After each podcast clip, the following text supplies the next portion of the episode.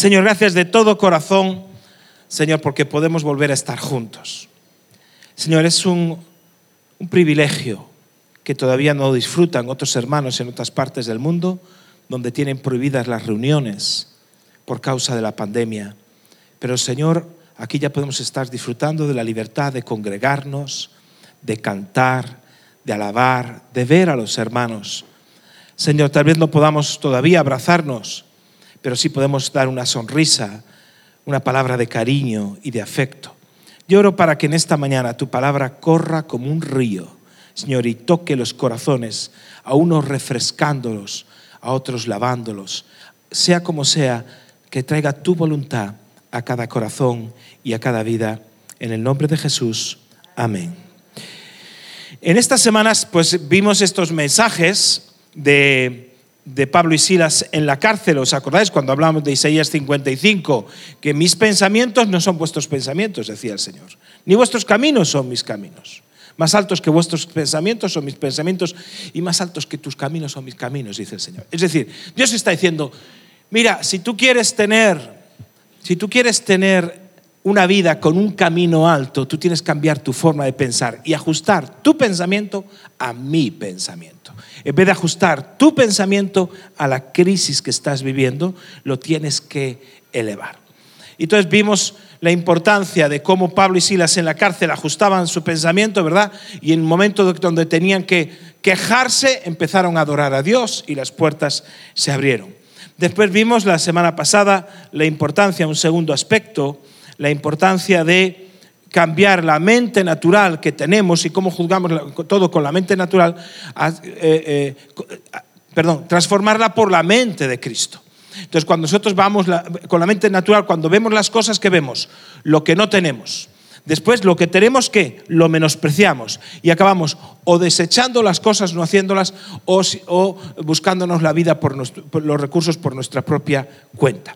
Y veíamos el caso de la alimentación de los 5.000 y veíamos el caso de David frente a, a Goliat ¿verdad? Como muchos le decían, no puedes, tú no puedes. Y, los mismos discípulos en la alimentación de los 5.000, cuando Jesús les dijo, alimentad a esos 5.000, ellos mismos dijeron, ni con 200 denarios podríamos, y, y esto que tenemos, estos panes y estos peces, ¿esto de qué sirve? Esto no vale para nada. Esto es poquísimo. Entonces, como tendemos con la mente natural a menospreciar lo poco, lo que está en nuestras manos. Y entonces la palabra de Dios nos dice en Romanos 12.2, transformaos por medio de la renovación de vuestro entendimiento. Y por eso la necesidad de ir transformando nuestro entendimiento a través, ¿verdad?, de la palabra de Dios, a través de lo que estáis haciendo ahora, exponeos a la palabra de Dios. Dice que viene esa renovación.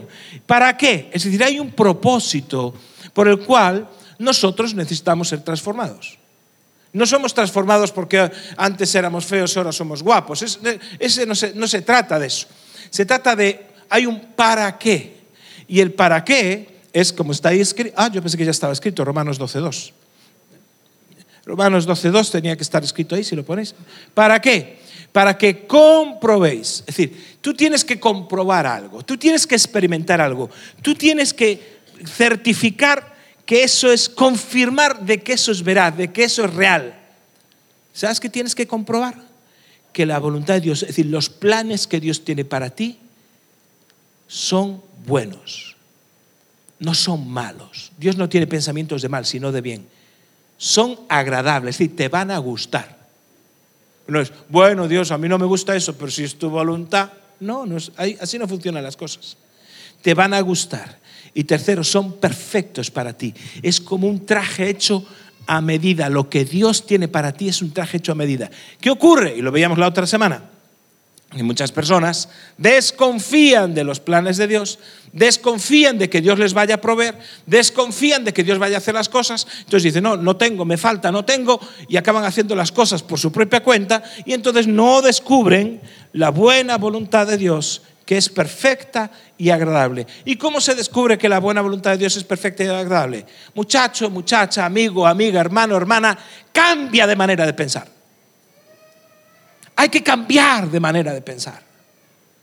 Pensamos conforme a este mundo y conforme a las estructuras que veníamos del pasado, y es lo que estamos aprendiendo en esta, en esta mañana. Hay que cambiar la manera de pensar, conforme a la mente de Cristo. Y es lo que estamos aprendiendo. Soy así enfático, doy un grito porque alguno se me estaba durmiendo. Entonces ya desperté a los demás. Y ya sabes lo que decía aquella mujer. Pastor, eh, decía el, marido, digo, el pastor le dice a la mujer, oiga, despierta a su marido que se me está durmiendo en la predicación. Y dice la mujer, despiértelo usted que fue el que lo durmió. así, que, así que hay que tener cuidado, hay que despertarnos. Fíjate una forma de pensar, que, cómo piensa Dios, porque dice, si pues tus pensamientos, ¿verdad? tus pensamientos no son mis pensamientos, Isaías 55, pero fíjate lo que dice Romanos 4.17. Eh, Cuando Pablo está hablando de Abraham y de la fe de Abraham, dice así, Romanos 4.17, dice, como está escrito, te he puesto por padre de muchas gentes o de muchas naciones delante de Dios, a quien creyó, el cual da vida a los muertos y llama las cosas que no son como si fuesen. Es decir, Dios le llama a Abraham y cuando llama a Abraham dice, Abraham, ven acá. Dice, sí, Señor. ¿Sabes cómo te voy a llamar ahora? Ya no vas a ser Abraham. Te voy a, cambiar el nombre y te vas a llamar Abraham. Entonces le cambia el nombre, le añade una, una sílaba. Y ese nombre, Abraham, significa padre de multitudes o padre de naciones, padre de muchas gentes. Y Abraham ni siquiera tenía un hijo. Escúchame bien lo que te voy a decir esta mañana. Señor, ¿cómo es que me llamas así, padre de multitudes, si ni siquiera tengo un hijo? Aquí hay un principio que es el que quiero que aprendas en esta mañana. Dos cosas vamos a ver en esta mañana. La primera, Dios te llama lo que eres antes de que lo que seas. Me te lo voy a decir de otra forma. Dios te llama lo que eres antes de que te conviertas en eso que vas a ser. Entonces, Dios que le llama a Abraham, padre de multitudes, y ni siquiera el hombre tenía un solo hijo. De hecho, tardó muchos años, 25 años en tener un primer hijo. Otros te llaman por lo que eres una vez que te has convertido en lo que eres. Cuando ven lo que eres, cuando ven que ya eres padre de multitudes, cuando ven que eres exitoso, lo que fuese, entonces te llaman así. Pero Dios no. Dios te llama antes de que te conviertas en algo, te llama de esa manera. Cuando Dios desecha al rey Saúl, y la semana pasada vimos mucho acerca de Saúl y de David, y antes de escoger a David, dice Hechos 13, 22, y refiriéndose a la historia de, David y de Saúl, dice que cuando desechó a, a David, le dijo a Samuel, al profeta que tenía que elegir al nuevo rey, hallé a un hombre conforme a mi corazón.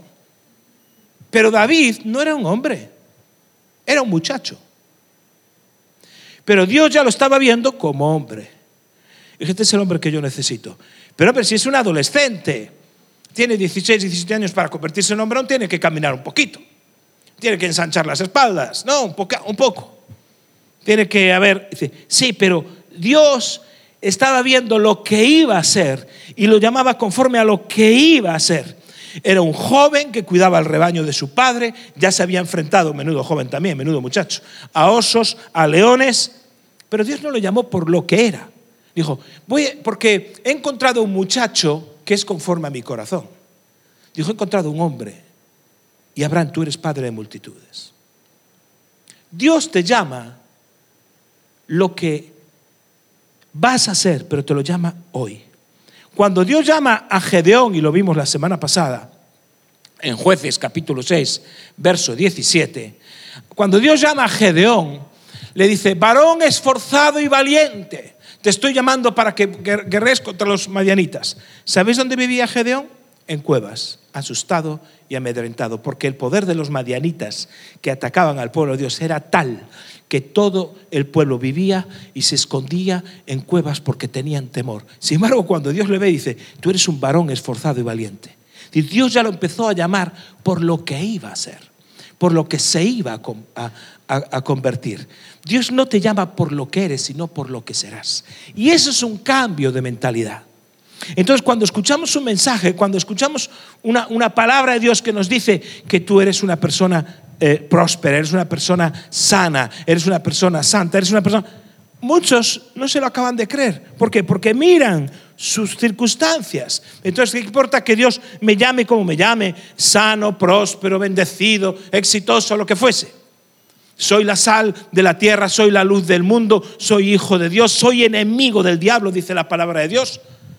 Pero hay gente que no se lo cree, porque no, miran circunstancias y dicen, bueno Señor, pero ¿qué quieres decir? Si estoy luchando con mi familia, estoy luchando con mis hijos, estoy luchando con mi matrimonio o estoy luchando con mi economía, y tú me llamas así. Y entonces, en vez de empezar a funcionar y a vivir conforme a lo que Dios dice de ellos, viven conforme a la realidad que tienen. Es decir, bajan sus pensamientos a la crisis que están viviendo. Y de no, yo no, yo no soy, yo no puedo, yo no tengo. Mira qué carácter tengo, mira mi salud. Y es como si Dios te estuviera diciendo, no te aflijas, no te aflijas. Y por eso, fíjate lo que dice Romanos 4. Vuelvo a leerlo. 17. Dice, delante de Dios a quien creyó, el cual da vida a los muertos y llama a las cosas que no son como si fuesen. ¿Abraham era padre de multitudes? No. Pero Dios llamó, le llamó a las cosas que no son como si fuesen. Esa es la forma de hablar de Dios y esa es la forma de pensar de Dios sobre ti. Dios no dice, eres un inútil, no vas a llegar a nada, porque mira qué errores has cometido, porque fíjate las, veces que has tropezado en la misma piedra. Eso te lo dice el diablo. Pero Dios llama a las cosas que no son como si fuesen y te sigue diciendo, eres Padre de multitudes, eres santo, santo Dios, si supieras, sí eres santo. Porque Dios no te está viendo la realidad que tú estás viviendo actualmente, que puede ser una realidad de crisis, sino que te está viendo en una realidad absolutamente diferente. Por eso en este momento también de crisis, de pandemia, crisis económica que muchos estáis teniendo, crisis sociales que estáis viviendo en una u otra manera, te das cuenta que por demasiados años has creído, ¿verdad? La mentira de que tú no eres lo que Dios dice que eres, que estás limitado. Fíjate, estaba una vez en Madrid estuve unos, unos, días y fuimos a visitar el, parque del de, Jardín Botánico. Y el Jardín Botánico había una sección dedicada a los bonsáis. Tremenda, una sección tremenda. Casi todos eran los, los árboles que tenía el antiguo presidente Felipe González, que era un coleccionista de bonsáis. Se dedicaba a, bueno, iba a decir a criar, no, no me sale la palabra, a plantar y a desarrollar bonsai. El bonsai, sabes que es un árbol como cualquier otro, pero enano, pequeñito. Entonces era, veías unos bosques, bosques, pero bosques de árboles que cabían así, en este tamaño, en esta pieza. Y eran bosques, bosques, llenos de árboles. Era como si hubieran reducido eh, carballos, robles, pequeñitos, y que está, es decir, había bosques literalmente de árboles en tamaños como, como esta, esta pequeña eh, tarima donde tengo la Biblia y la libreta. Cosas impresionantes. Entonces veías que la semilla que plantaban allí no era una semilla reducida de roble o de pino, era la misma semilla, la misma que se planta en, en una finca la misma. La misma semilla se planta en un tiesto pequeñito y se planta en una finca. ¿Cuál es la diferencia? El contenedor. En el, en el campo no hay límites. En el continente aquel, aquella semilla se reducía, se ponía al tamaño perfecto de, el, de, de, ese tiesto. Después hay que ir podando, hay que ir podando, no se le deja crecer y crece un roble, un pino, lo que tú quieras, enano porque lo limitaron. Entonces, el problema no está en la semilla. La semilla va a crecer donde tú la plantes. El problema está en el tiesto, en el limitante. Así te ha pasado a ti. Hay un potencial en la semilla de Dios, porque tú eres simiente de Cristo, eres semilla de Dios.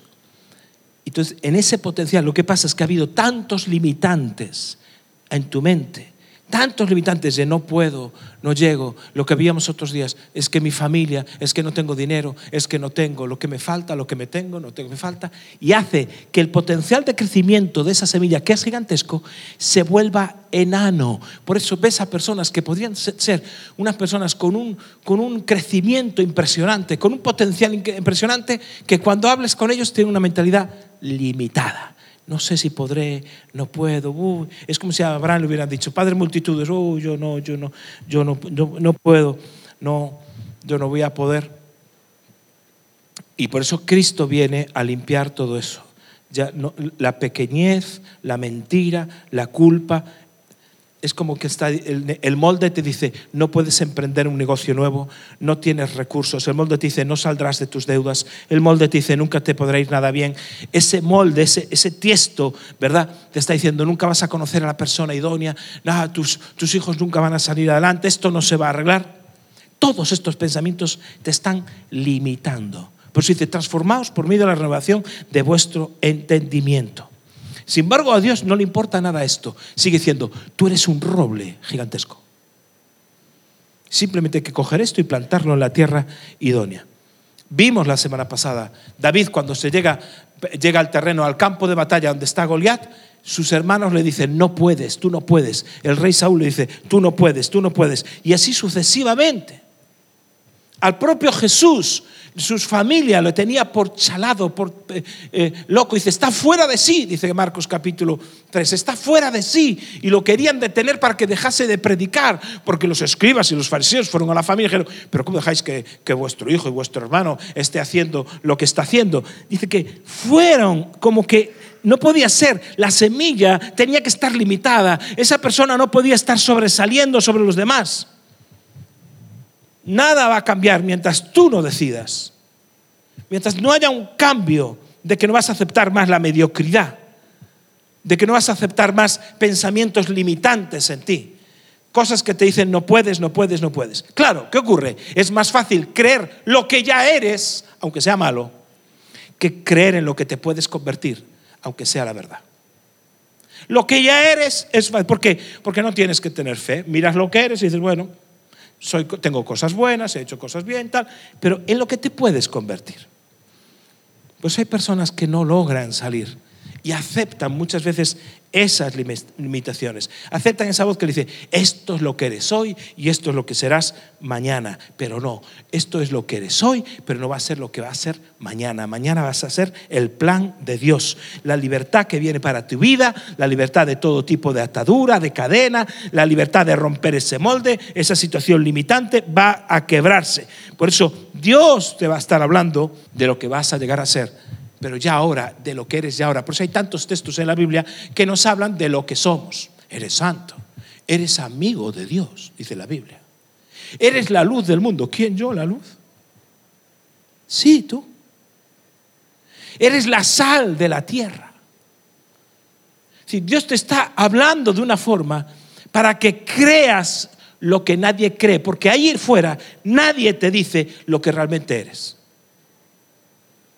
lo que realmente eres no es las debilidades que ahora ves en ti mismo. Lo que realmente eres es lo que la palabra de Dios dice de ti. Por eso, no le digas a Dios, no, Señor, conmigo, conmigo, conmigo te equivocaste. Eso se lo dijo una vez un hombre llamado Zacarías, que le dijo a Dios eso. Zacarías se le aparece y después eh, está en el Evangelio de Lucas, en el capítulo 1, una historia que ya hemos visto estas navidades, pero se le aparece un ángel y dice, Zacarías, el hijo que estabas esperando, lo vas a tener. Ahora, yo de mayor voy a tener hijo, anda ya. Y va y le dice a Dios que se equivocó con él. Dios dice, así. Así que no crees lo que sale de mi boca. Pues tampoco nadie va a creer lo que sale de tu boca porque te quedas mudo. Fue tremendo. Y quedó mudo hasta que dio a luz su, mamá, Elizabeth, la prima de María, la Virgen, que tuvo, que tuvo a Jesús. Por eso hay que tener cuidado con reaccionar como un Zacarías cuando Dios nos habla y, no digamos, no, no, conmigo te equivocaste, yo no voy a ser así, ¿verdad? Y por eso no importa si estás ahora sin trabajo, no importa si estás sin papeles, no importa si estás desilusionado, no importa, en este momento quizás estás enfermo, ese no es el asunto. El asunto es que tú te tienes que mantener en fe, ¿verdad? Acerca de lo que Dios dice que eres. Dios dice que eres sano. Dios dice que no he visto a justo desamparado ni hijo de justo que mendigue pan. Yo lo creo. Entonces, no importa si ahora estoy pasando una situación de, de, desempleo, no me va a faltar nada. Porque a los que confían en el Señor, a los que respetan al Señor, a los que le temen y le honran, no tendrán falta de ningún bien, dice el Salmo 34. Y estoy casi repitiendo la predicación de la semana pasada. Y esto no es simplemente un mensaje triunfalista. No se trata de decir, no, no estoy pasándolo mal. Claro que lo pasamos mal. Claro que pasamos circunstancias difíciles. Claro que pasamos dolores y crisis. Pero el asunto no es cómo paso yo eso, sino qué declaro yo con eso. ¿Os acordáis cuando Dios llama a Jeremías, allá en Jeremías capítulo 1, verso 8, verso, perdón, del 5 al 8, eh, Dios llama a Jeremías y Jeremías otra vez vuelve a decirle, Dios, conmigo te equivocaste. Yo que, entonces dice así, el capítulo 1, verso 5 dice, le dice Dios a Jeremías, antes que te formase en el vientre te conocí y antes que nacieses te santifiqué. Fíjate, de ahí el horror del aborto. Es decir, en el vientre de nuestra madre, Dios nos conoce y tiene un propósito eterno. Dios conoció a ese hombre antes de nacer en el vientre de su mamá. Dice que lo llamó y lo santificó en el vientre. Se nos escapa algunas cosas, pero ese es el horror que Dios está llamando y nosotros matando el propósito de Dios. Dice, y te di por profetas a las naciones. Es decir, ese, ese ese niño que estaba en el vientre ya era profeta para las naciones incluso antes de nacer. Y me dijo, eh, dice, y yo dije, entonces Dios le dice eso, verso 6, está atrás, ¿verdad? Y yo dije, ah, ah, Señor Jehová, he aquí, no sé hablar porque soy niño. Entonces, otra vez, ¿os acordáis la, otra, el otro mensaje que decíamos? Que él empezó a ver lo que no era. Ah, es que no soy, no soy la persona idónea, yo no tengo experiencia, no soy, ¿cómo voy a ser profeta si no sé ni hablar? No tengo el don de palabra como tienen los profetas.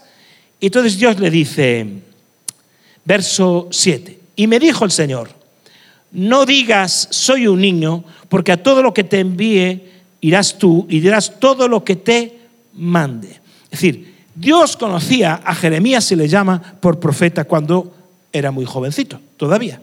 Y Jeremías dice, yo no sé hablar, yo soy un niño. ¿Y qué le contesta Dios?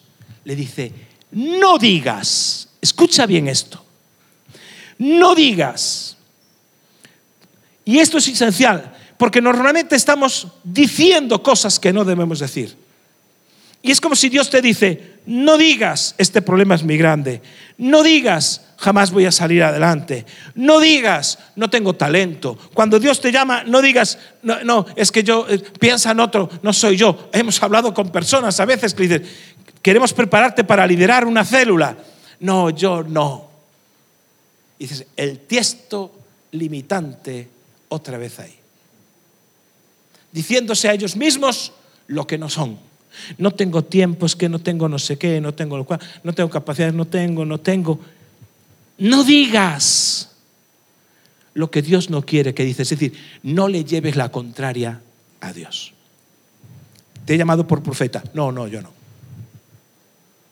Entonces Dios dice, no digas, porque antes de... Mira, te conozco tanto, ¿qué me vienes a decir a mí de cómo eres y cómo no eres si yo te conocí antes, aún estando en el vientre de tu madre? Ahí yo te conocí.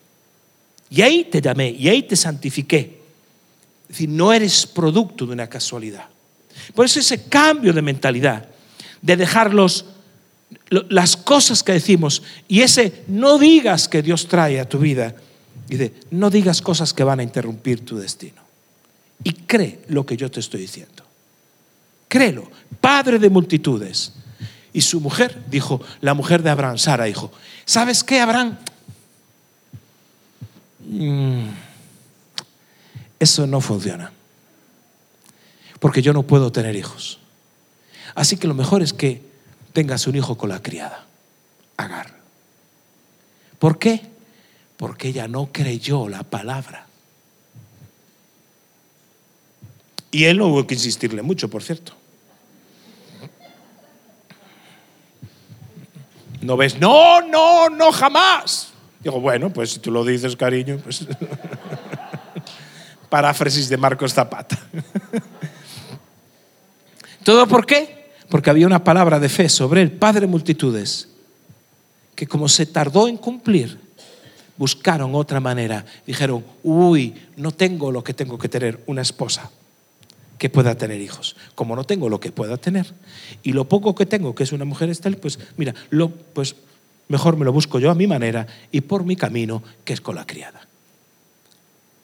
Y Dios podía haber dicho, Abraham, no digas que no puedes. Abraham, no digas que no eres padre de multitudes. Abraham, no digas que las circunstancias que, te que estás viviendo son definitivas, porque todo este proceso, lo que estoy viendo y probando, es tu fe. Fíjate una historia que quiero llevarte a ella.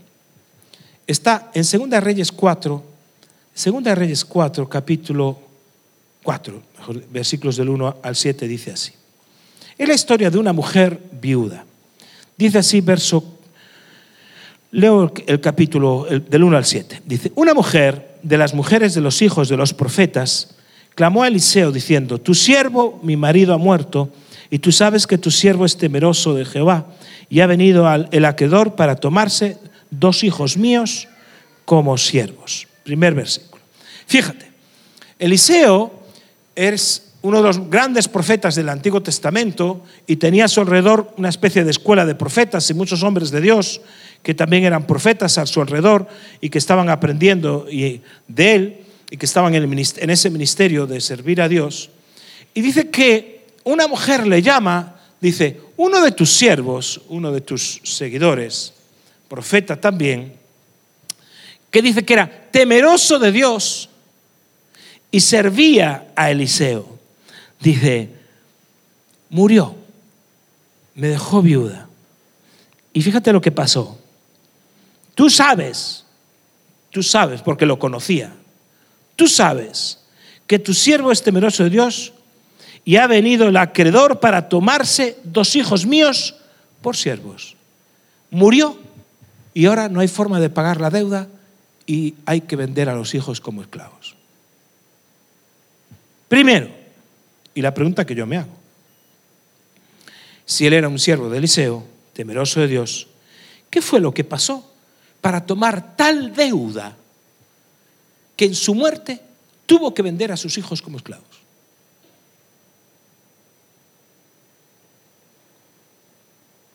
¿Cómo es posible adquirir una deuda que para pagarla, si mueres, no te queda otro remedio más que esclavizar a tus hijos?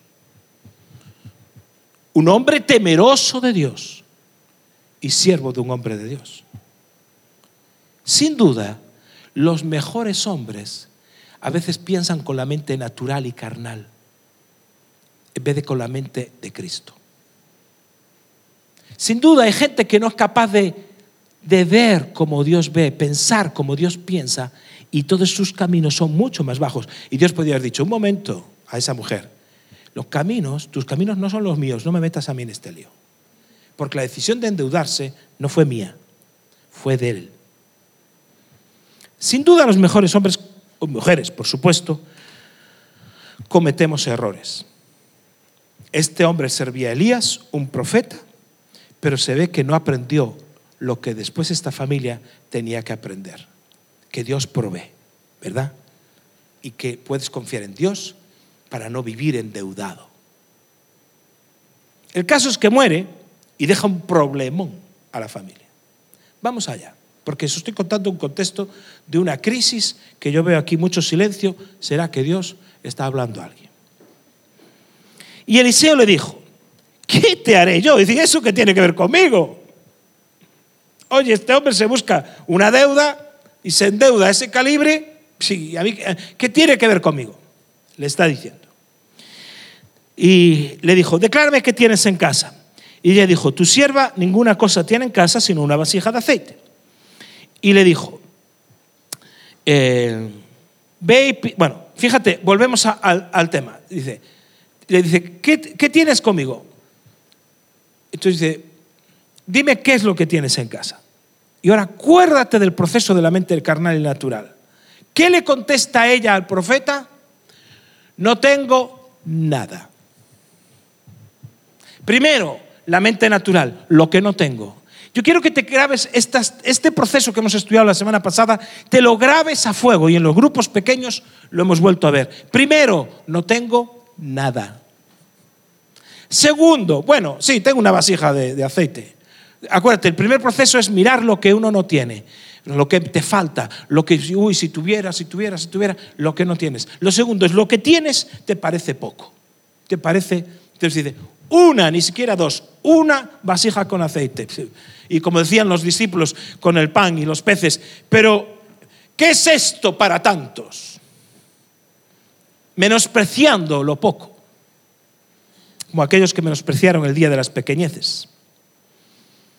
Así que muchos, tal vez este fue el proceso que pasó el marido, de, tal vez, ¿eh? de esta mujer. No tengo, me falta mucho, lo que tengo no me llega, por lo tanto yo me lo busco y me endeudo. Vaya hombre, qué sabio, porque murió y le dejó el problema a su esposa y a sus hijos. Qué sabio este hombre. Profeta sí, pero con la mente carnal, con la mente natural. Y fíjate lo que le dice Eliseo. Eliseo le dice, ¿qué tienes en casa? Y entonces es cuando ella empieza a decir, no tengo nada, ¿verdad? Y bueno, lo que me falta, bueno, solo tengo una vasija de, de aceite, nada, lo que tengo no vale para nada. Entonces, lo primero que sale de la boca de muchos, ¿verdad? Es exactamente lo mismo no tengo nada. Hay un, hay un, es lo que sale de la boca de Jeremías. Te llamo por profeta. ¿Quién yo? Si yo no tengo nada que aportar. Si yo soy un niño. No digas eso. No digas eres un niño. No digas. No digas no tengo nada. No digas, no pongas tu, mirada en, en lo que te limita. Finalmente dice, bueno, tengo una vasija de aceite. ¿Qué podía hacer con una vasija de aceite frente a una deuda tan inmensa? Humanamente, nada. Volvemos a lo mismo. Por eso, humanamente, con la mente natural, dices, esto no sirve para nada. ¿Qué puedes hacer con cinco panes y dos peces frente a 15.000 personas para darles de comer? Nada. Humanamente. Cuando valoras todo con esa mirada de, de roble enano, pequeñito, todo lo ves igual, todo lo ves, todo lo ves limitado. Sin embargo, el profeta, que aquí es una simbología de Cristo, es, un, eh, es, una metáfora de Jesús, hablando con ella, porque es el representante de Dios quien le está hablando en ese momento. Sin embargo, el profeta, que sí tiene una mente espiritual, no le pregunta, ¿cuánto tienes en casa? No le pregunta, ¿cuánto? Sino, ¿qué? No le pregunta sobre su capacidad económica, cuánto tienes para poder vender y a ver los muebles, tal, sino qué tienes, porque él sabe que el qué, no el cuánto, es el asunto real. No se trata de cuánto tienes, sino de qué tienes, porque a lo mejor el cuánto es, pues no tengo un duro encima, pero tengo salud, pero tengo fuerzas, pero tengo sabiduría, pero tengo unas manos para trabajar, pero tengo algo, algo tienes. Por eso Dios, el profeta ¿cuánto? Sino qué, qué. Recuerda el principio de 2 de Corintios capítulo 8, 11 y 12, especialmente el 12, cuando el, Señor a través de Pablo le dice a los corintios, mira, lo que tú quieras darle a Dios, no depende de lo que no tienes. No es el asunto, ay, cuando tenga yo le daré a Dios. Cuando tenga, cuando tenga, cuando Dios me... Si me toca la lotería, decía una señora una vez, le daré un buen pellizco. En una oración en la iglesia, hace muchísimos años, Decían, Señor, compré el décimo de lotería de Navidad. Oró así en alto. Si me toca, le daré un buen pellizco a esta iglesia, decía. Estaba chantajeando a Dios. Porque pensaba que Dios juega ese juego. Del cuánto. Y el asunto no es cuánto. El asunto es qué. Porque cuando tú miras en el cuánto piensas, no tengo nada. Pero si la pregunta es qué, tienes mucho. ¿Cuánto? Muchos dicen que no tengo nada. Sí, pero Dios no le preguntó cuánto, le preguntó qué. ¿Qué tienes? Pues ni una vasija, ¿sí? Tienes pies, tienes manos, tienes salud. ¿Qué tienes? Tienes inteligencia, tienes pasión, porque muchos con eso comenzaron un proyecto de vida impresionante totalmente impresionante. Entonces, no es lo que no tienes, porque dice que la ofrenda será aceptada según lo que tienes, no según lo que no tienes. Decir, no es lo que no tienes lo que detiene la mano de Dios. Es lo que tienes, pero lo has tenido por poco o lo has menospreciado y simplemente no lo has entregado. Pero ella dice, una, una vasija de aceite. Ten cuidado con menospreciar, infravalorar una vasija de aceite, o infravalorar cinco panes y dos peces, o infravalorar o tener en menosprecio una onda en tus manos. ¿Cuánto tenía David? Para, nada para pelear contra Goliat, nada. ¿Pero qué tenía? Tenía una onda.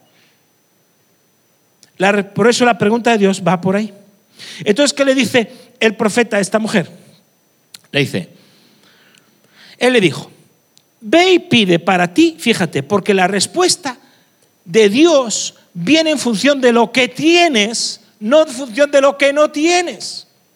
Entonces la palabra de Dios y la palabra profética que Dios trae a tu vida tiene que ver con lo que sí tienes, no con lo que te falta. Porque el profeta no le dijo, uy, una vasija, pues aceite, pues no sé, si tuvieras alguna cosa más, ¿no tienes una joya para poder vender? Y dice, oye, para eso no te vengo a ti. Eso ya lo sabía yo. Entonces la respuesta va y le dice, fíjate porque esto es importante. Ve y pide para ti vasijas prestadas a todos tus vecinos. ¿Qué es lo que tenía ella? Una vasija. ¿Qué le dice el profeta, el Señor, a través del profeta que haga? Que pida vasijas. La respuesta viene en función de lo que tienes, no de lo que no tienes. Yo no sé si me estás captando lo que te estoy enseñando, pero espero que sí. Vasijas vacías, no pocas. ¿Sabes qué? nadie presta una vasija llena. Claro. Entonces Dios es muy sabio. Dice, pide a los demás lo que a los demás no le importa darlo. Porque dice la Biblia que en el barbecho del pobre hay mucho pan. Lo que los demás menosprecian, lo que los demás no quieren, lo que los demás tienen por poco, hay gente que ve una riqueza ahí. Y por eso Jesús cuenta la historia que el Evangelio y el reino de Dios es semejante a un hombre que iba caminando y vio un tesoro en un, en un, campo. Dice que cuando vio el tesoro, se fue al dueño de la finca y le dijo, ¿me vendes la finca? Sí, claro, ¿cómo no? Y le pagó por la finca, no por el tesoro. ¿Por qué la vendió? Porque él no sabía que había un tesoro ahí. Y tal vez muchas veces ese hombre estuvo en necesidad y estaba, cuando vio, dice, me compran la finca, él dijo, ¡ay, la respuesta de Dios! ¿Seguro? Muchas veces, muchas veces se puso allí parado en medio de, la finca, Señor, provéeme, y a debajo de sus pies un tesoro. Pero hay gente que no ve lo que otros ven. No acaban de ver, no acaban de entender. Por eso, cuando tú tienes una vasija y la pones en manos de Dios, fíjate, y Dios te dice, busca vasijas por todas partes. Y la gente le empezó a dar vasijas. Le prestaron. ¿Verdad? Dice, vasijas vacías, no pocas, ¿eh? Y no seas escaso. En la visión de lo que Dios te hable, no vuelvas a limitar a Dios ni seas escaso en esa visión. Entra luego y enciérrate tú y tus hijos. A mí eso me encanta.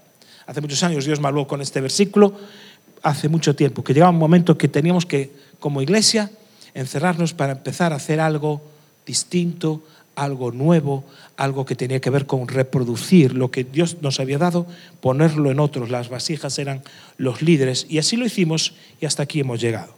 enciérrate tú y tus hijos y echa en todas las vasijas y cuando una esté llena, ponla aparte. Y se fue la mujer y cerró la puerta, encerrándose en ella y sus hijos. Ellos le traían las vasijas y ella echaba el aceite. Es decir, iba, iba cogiendo de su vasija, iba llenando y no se agotaba nunca. Iba llenando, se llenaba una vasija, iba llenando, se llenaba otra vasija, iba llenando, se llenaba otra vasija. Todas las vasijas que pudo, todas las que buscó, todas iba buscando. ¿Y qué fue lo que pasó? Hubo una provisión extraordinaria de Dios, ¿verdad? El aceite multiplicado por Dios no cesaba. Y, y dice, y cuando las vasijas estuvieron llenas, dijo a un hijo suyo, uno de esos que iba a ser esclavo, tráeme aún otras vasijas. Y él le dijo, no hay más vasijas. Punto clave. Y ahora fíjate, dice, entonces cesó el aceite. ¿Qué fue lo que acabó? ¿El aceite o las vasijas? Si hubiera más vasijas, más aceite habría. Si Dios no tiene problemas de provisión. Si hubiera más vasijas, más vasijas, digo, más aceite habría.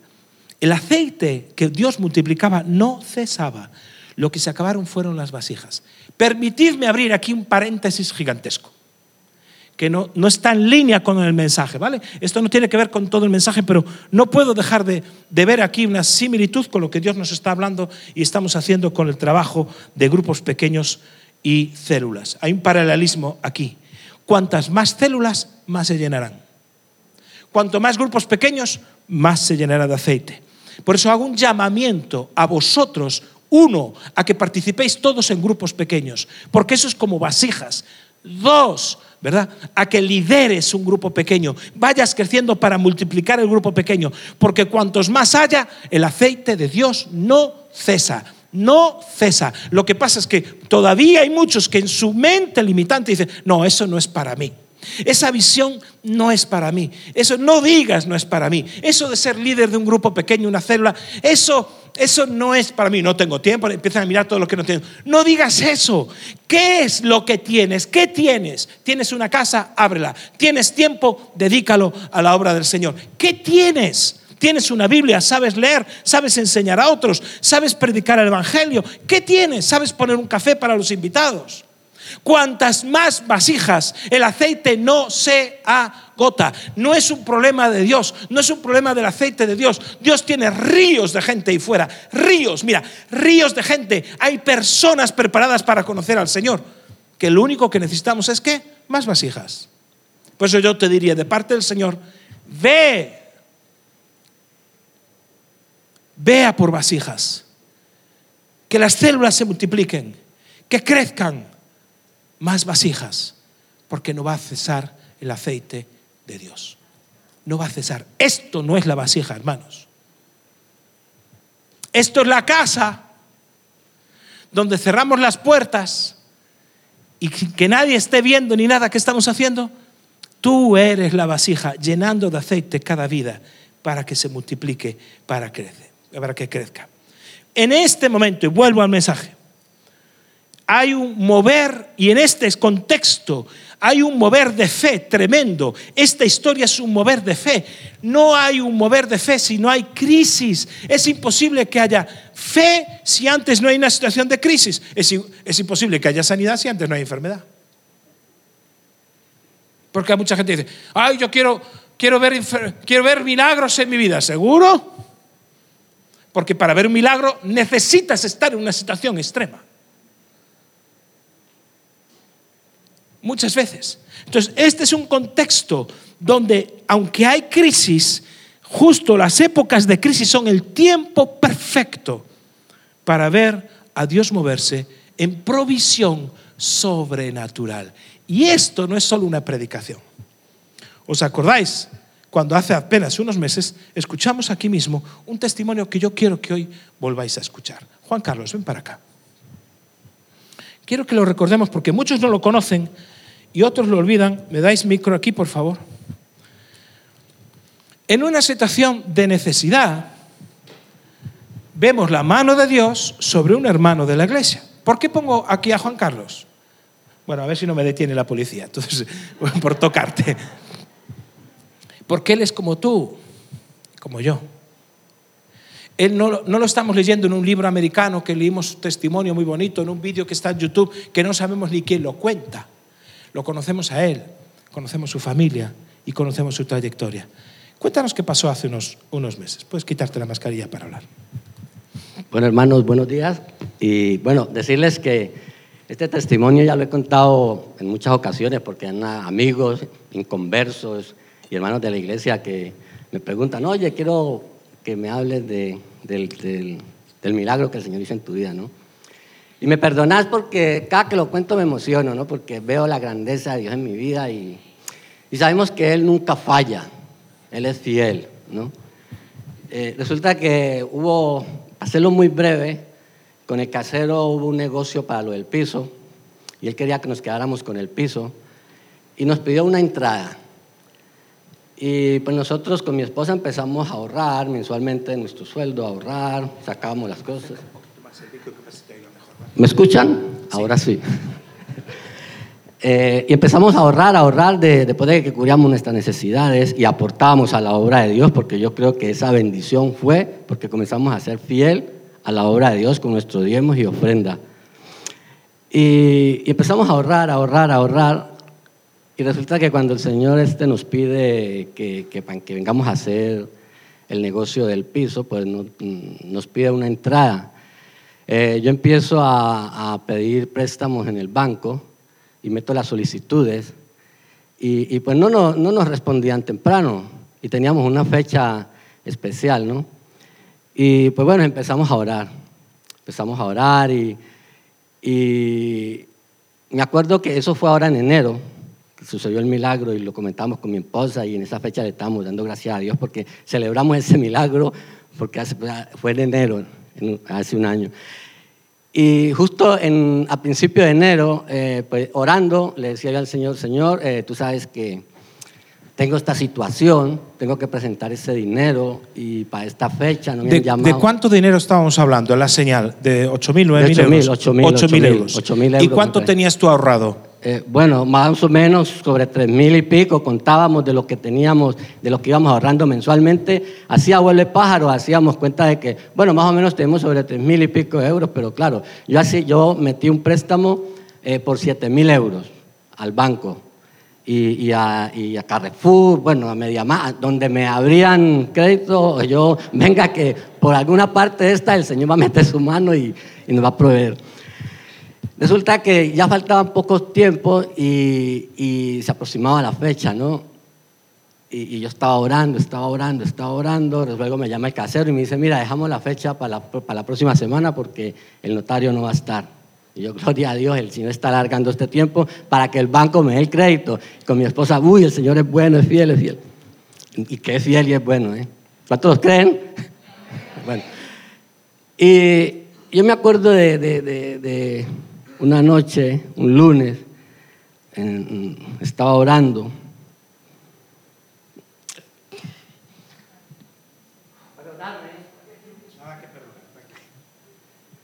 Y en medio de mi oración le digo, Señor, en esta semana tengo que ir y, una solución. No he visto nada, pero yo sé que tú vas a proveer, Señor.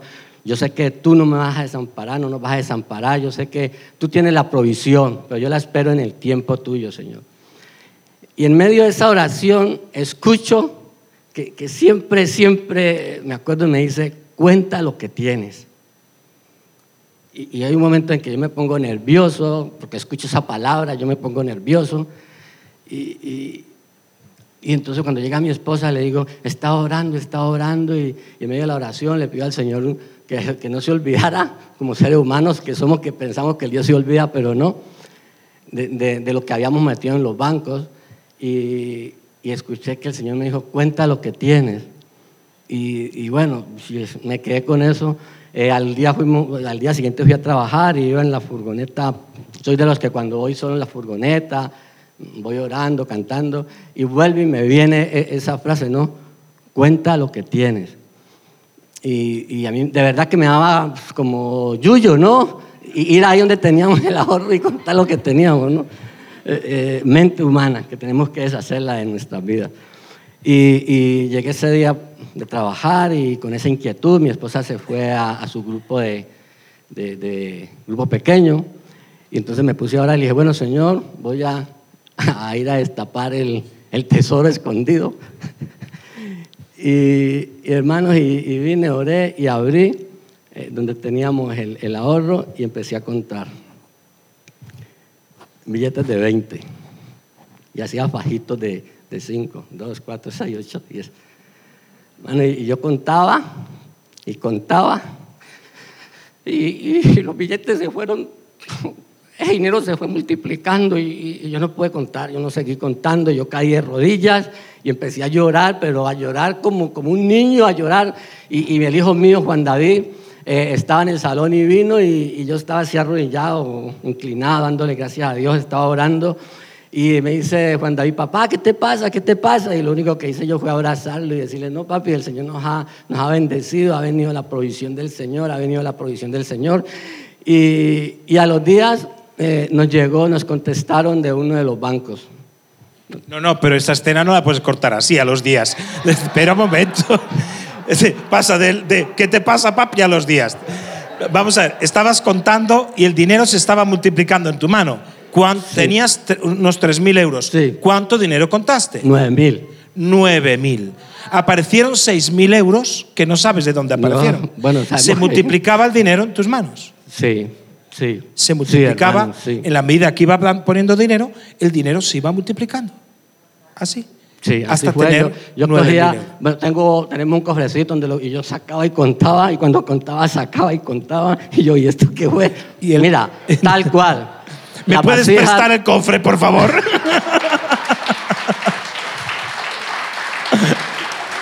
Tal cual. Gloria a Dios. Tal cual, las vasijas. Las vasijas de. eh, aquí no fue que no hubo vasijas, es que yo dejé de contar. Si no. Si no estaría todavía. Pero de verdad, hermano, de verdad que, que fue la provisión del Señor. Y bueno, luego eh, mi reacción fue conectarme con José Antonio, le metí un susto tremendo porque, ¿qué te pasó los niños? ¿Qué le pasó a Marilú? Es que yo no podía hablar, yo lloraba de la alegría, de la emoción de saber que, que había escuchado la voz de Dios, de que Él nos provee, hay que andar en fe. Y, y- y a pesar de que somos personas comunes y corrientes, pero Él tiene siempre el propósito para cada uno de nuestras vidas. Amén. Amén. Amén. Gloria sea dada a Dios. Muchas gracias, Gracias. Juan Carlos. Muchas gracias. Es decir, que la fe, más un principio sabio, principio bíblico de la gestión económica, porque él lo decía, yo no dejé de diezmar y de ofrendar, lo dijo, bueno, voy a ahorrar y entonces se lo quito a Dios. No, siempre ofrendó, gestionó. Y Entonces, ¿y qué fue lo que hizo? Fíjate, vuelvo al texto. Vuelvo al texto. Vino, entonces cesó el aceite. Verso 7. Vino ella luego y contó al varón de Dios, el cual dijo, ve y vende el aceite y paga a tus acreedores, y tú y tus hijos vivid de lo que quede. Fíjate que hay un principio de administración sabia. Vende lo que ese aceite, ven. ¿Tienes el dinero? Sí. Lo primero, paga lo que debes. Paga a tus acreedores. Y de lo que sobre, vivid tú y tus hijos. Lo que pasa es que hay personas que quieren la bendición de Dios, pero no aplicar los principios de administración sabia para su vida. Y aplican la forma de pensar de este mundo y dicen, primero vivo como tengo que vivir y con lo que sobra intentaré pagar las deudas si es que las pagan. Pero quieren salir adelante. Cuando pidieron prestado no tuvieron problema de pedir prestado. Pero devolver el dinero, mm, eso es otro cantar. Fe, sí, pero administración sabia también, porque esta crisis vino porque hubo una mala administración. No era un problema de hambre, no era un problema, era un hombre que pidió un crédito tan grande que él no podía pagar. Esta mujer no tenía marido, el marido era el proveedor de la familia, el proveedor principal de la familia. Pero ella tenía una vasija de aceite, la pone en manos del Señor y esa, esa vasija de aceite no menguó, no menguó, porque ella se estaba sujetando. Lo que el marido no pudo hacer por ella en vida, Dios lo hizo con una vasija. Cuando alguien se pone y se sujeta a los criterios de Dios. Por eso tú es posible que no hayas perdido tu marido, o sí. Lo que me refiero es lo importante aquí no es perder el marido, no, sino perder la fuente de tus ingresos. Para ella era su esposo, más en aquellos tiempos.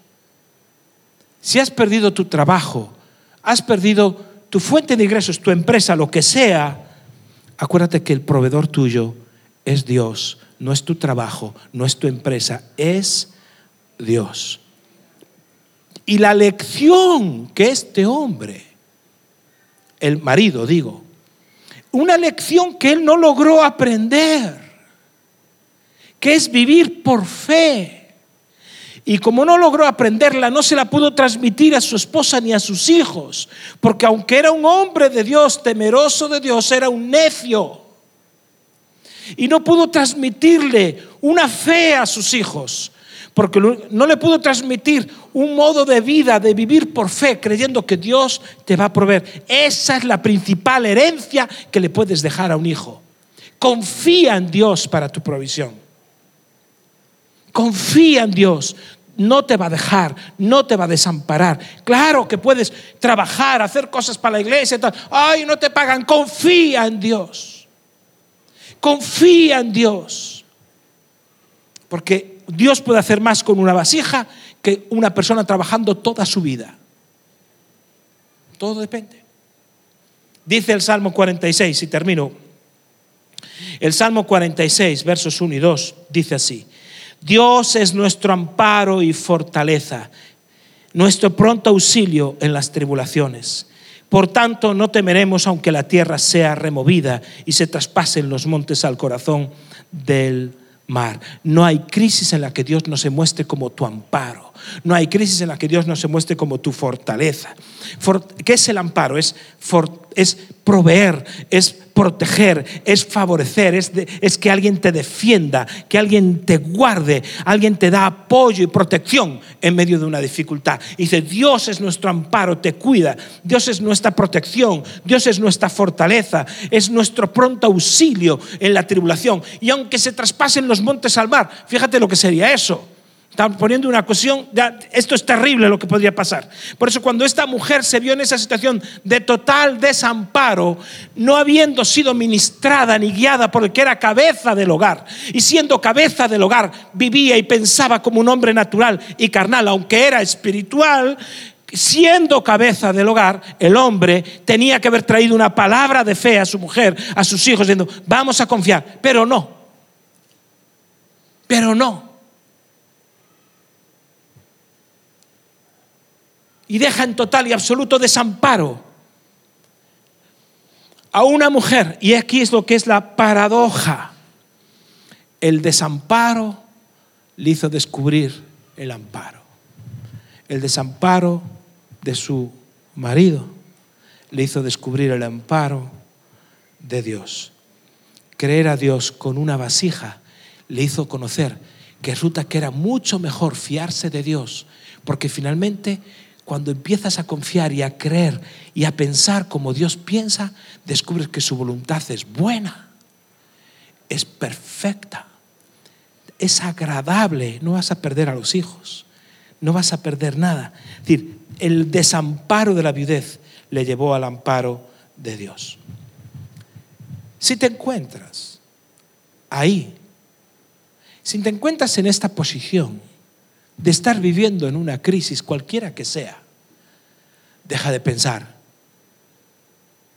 con el hombre natural y empieza a pensar con la mente de Cristo. ¿Qué es lo que tiene Dios? Porque Dios es nuestro amparo, nuestra fortaleza, nuestro pronto auxilio en la tribulación. Ponte de pie, por favor.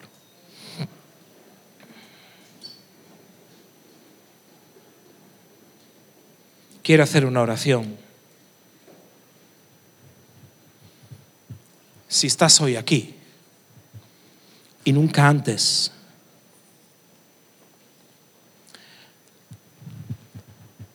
te lo voy a explicar de otra manera. Yo sé que hoy no hay invitados, así que puedo hablar con otra, de otra forma. A lo mejor llevas tiempo viniendo a esta iglesia y nunca antes le diste tu vida a Jesucristo. Vienes porque... ¿Por qué viene? Mi mujer me dijo que viniera. Pues ya es bastante. Vienes porque te gusta. Vienes porque... ¿Quién sabe la motivación? Pero si tú sabes que estás viniendo y nunca antes le has entregado tu vida a Jesucristo, hoy Jesús viene a tu vida para transformarte completamente. Entonces, Marcos, ¿no podrá ser igual? No. Porque siendo igual, vas a cosechar los mismos fracasos, desilusiones y errores. Se trata que seas transformado por medio de la renovación de tu entendimiento, para que compruebes cuál es la buena voluntad de Dios, que para ti va a ser agradable y perfecta. Si nunca antes en tu vida tomaste una decisión, decir yo me rindo a Jesús, yo le entrego mi vida, yo le pido perdón por mis pecados, ese pecado de haber pensado y vivido como tú creías yo vengo a Jesús hoy y ya no voy a volver aquí porque viene el grupo, porque viene la familia, porque yo vengo a Jesús por mí mismo, porque yo le entrego ese corazón. Vas a descubrir a un Dios que nunca antes habías conocido. Vas a poder cantar Dios es nuestro amparo, Dios es nuestra fortaleza, Dios es mi auxilio, rápido, pronto, en medio de la tribulación. ¿Habrá alguien que quiera entregar su vida a Jesucristo? Si realmente lo quieres hacer, yo te invito a que tomes esta decisión delante de todos, como hice yo cuando tenía 20 años, no en un local tan seguro como este, sino en la plaza mayor de mi pueblo. Había ciento y pico personas o más. Y allí levanté mi mano dije, yo no tengo nada de que avergonzarme por decir, yo entrego mi vida a Jesucristo. ¿Habrá alguien que quiera entregar su vida a Jesucristo en esta mañana? Que Dios te bendiga. ¿Alguien más? ¿Alguna persona más que diga, hoy es el día? He estado esperando demasiado tiempo, pero hoy es el día. ¿Algún hombre, alguna mujer, algún joven, algún niño? Los niños están allá, pero ¿habrá alguien que quiera decir yo?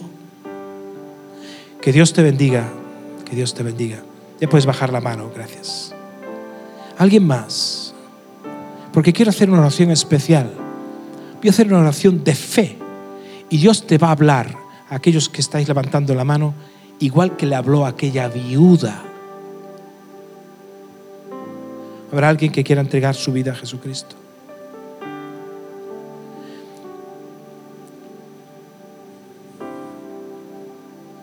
Te invito a que cierres tus ojos unos instantes para hacer y escuchar esta oración. Invito a esas dos personas que levantaron su mano que hagan esta oración conmigo.